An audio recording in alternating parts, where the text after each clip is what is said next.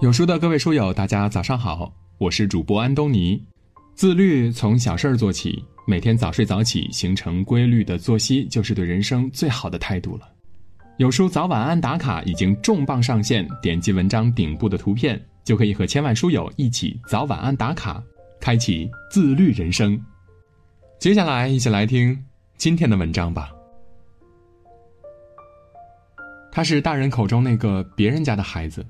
履历光鲜亮丽，一九九四年考上北京大学计算机专业，一九九九年到二零零一年在新加坡国立大学攻读电子工程硕士，二零零四年十月取得英国南安普顿大学计算机博士学位，二零零六年七月到二零一三年六月任华为无线营销部总裁助理，他就是魏延正。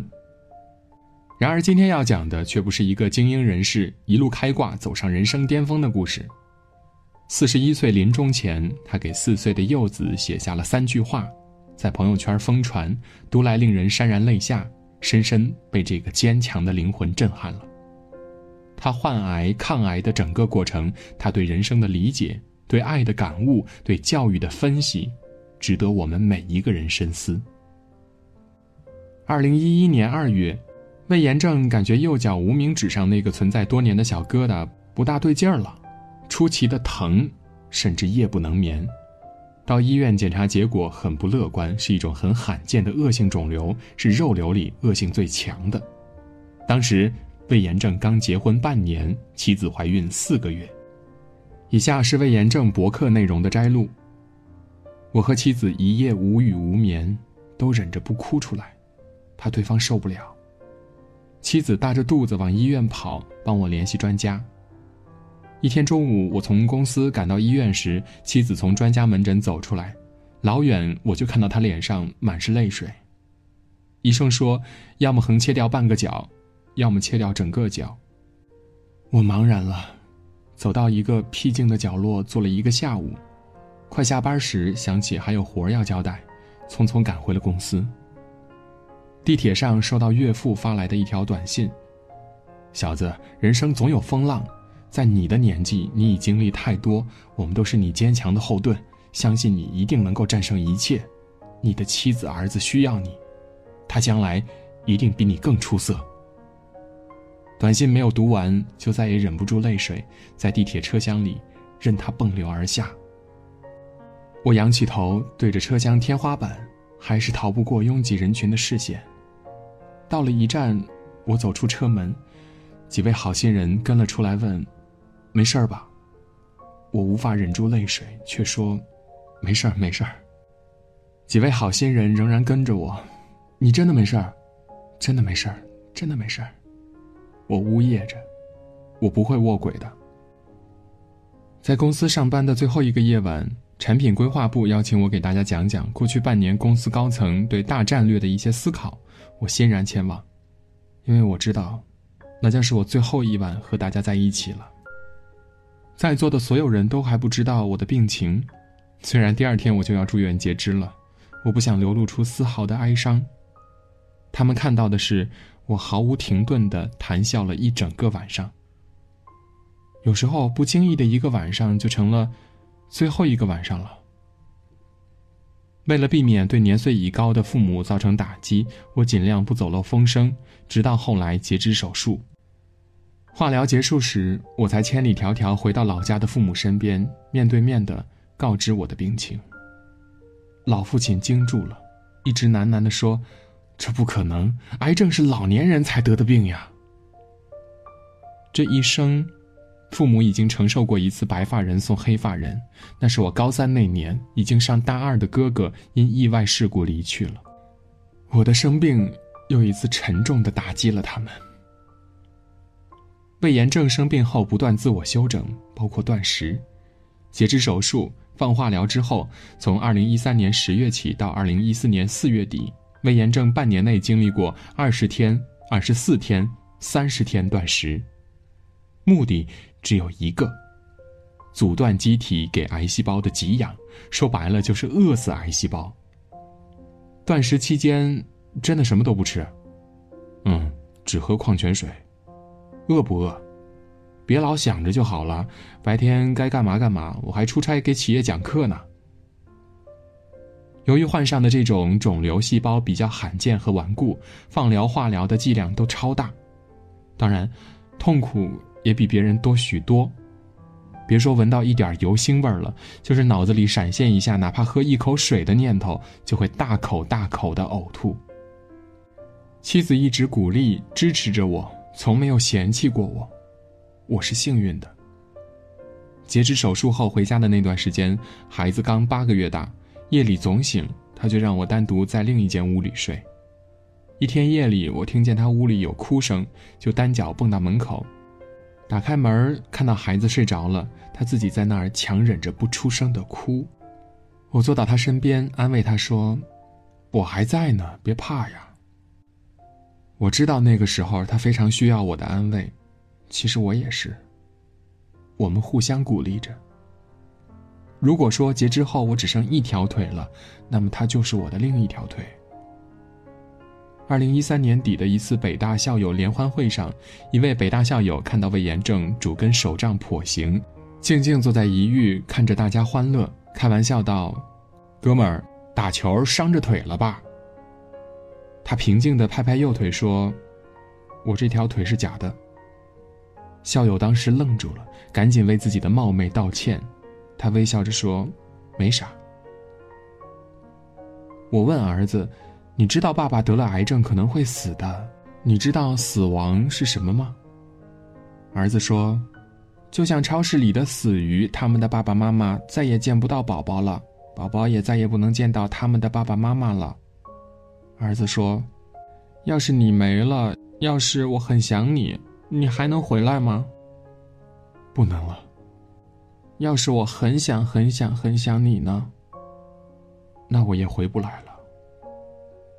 小人儿坐在我的腿上，茫然了好一会儿，眼里的泪水越来越多，我也无法忍受。我知道这个对话不能再继续下去了。我又搂起他，不住亲吻，但不知道说些什么。也许我的时间不多了，这么多的道理不是一时半会儿能给他说清楚的。我究竟该给四岁的孩子留下些什么呢？我拉着儿子走到小黑板前，写下四个字。智力、毅力。智力就是你聪不聪明，毅力就是一件事儿没做好，要有长年累月的决心，一定要把它做好为止，这就叫毅力。毅力和智力是相辅相成的，没有人天生就一辈子都聪明，小时候聪明，但是没有毅力不努力，也就小时了了。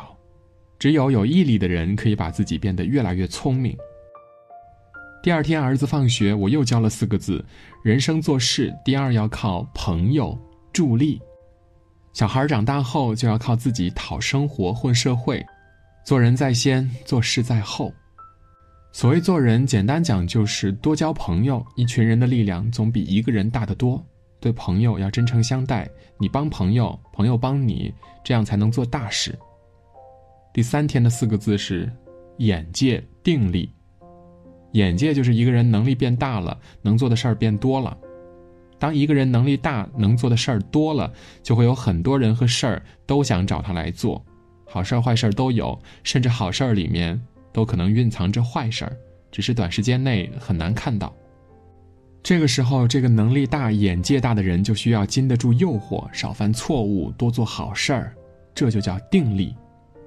这世界上大多数人也就只能做到。昨天说的朋友和助力，只有少数人才能做到大能力、大眼界、大定力。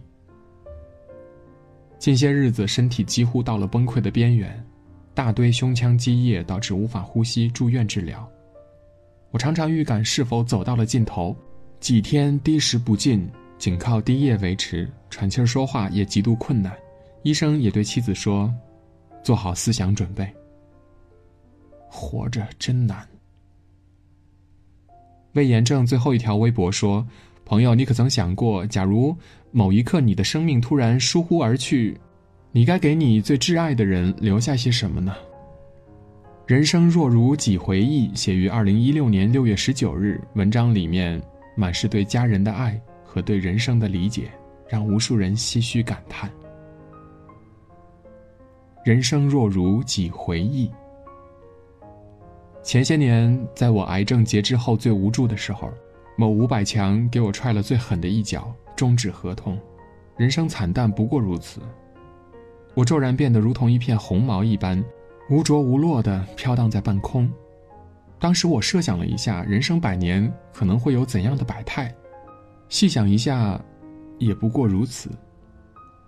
人生啊，活到一时，横着竖着都一样；活到二十，睡着醒着都一样；活到三十，公司到家都一样；活到四十，博士文盲都一样；活到五十。当官儿百姓都一样，活到六十，有钱没钱都一样；活到七十，睁眼闭眼都一样；活到八十，男人女人都一样；活到九十，有腿没腿都一样；活到一百，死了活着，都一样。魏延正带着满满的爱走了。他生前曾写过。人一生能爱过几次？第一次的爱是依恋，孩童对父母的爱是用一生来回味的。第二次的爱是寻觅，我们总是抱以最真诚的愿望，却往往未成眷属，是用后半生来忘却的。第三次的爱是相伴，当人生日复一日，年复一年，每一阶段如画卷一点点展开，我们沉浸其中。来不及欣赏每一段美好，只得须臾回想起彼此初见了。岁月流年，他可能有某些不如意，但他永远定格在那个最风华动人的一刻。只有他是用一生来相守的。第四次的爱是回报，一个小生命的降临，抱在怀里，满心欢喜；一时不见，满是挂念，是用一生的感悟来回报的。我算是幸运的，四次爱都经历过，谁也无法预估生命的长度，唯愿你我珍惜当下的每一天，活好眼前的每一分钟。再见，顽强的战士，再见，不屈的灵魂。愿我们不管经历多大的人生落差，都能勇敢的去挥手。今天的文章就到这里。不知道从什么时候开始，早睡早起变成了最知难行易的自律了。亲爱的书友们，你有多久没有好好睡觉了呀？如果你也想拥有一个好的身体，开启自律的人生，不妨与有书君一起关注有书早晚安打卡小程序，和千万书友一起早晚打卡吧。长按识别下方小程序码，让我们一起迎接更好的自己。腹中有书气自华，读一本好书，品一段人生。长按扫描文末的二维码，在有书公众号菜单免费领取五十二本好书，每天有主播读给你听。如果你喜欢今天的文章，记得在文末点个再看，或者把文章分享到朋友圈，让更多的朋友和有书一起成长。我是安东尼，明天清晨我依旧在有书等你。早安。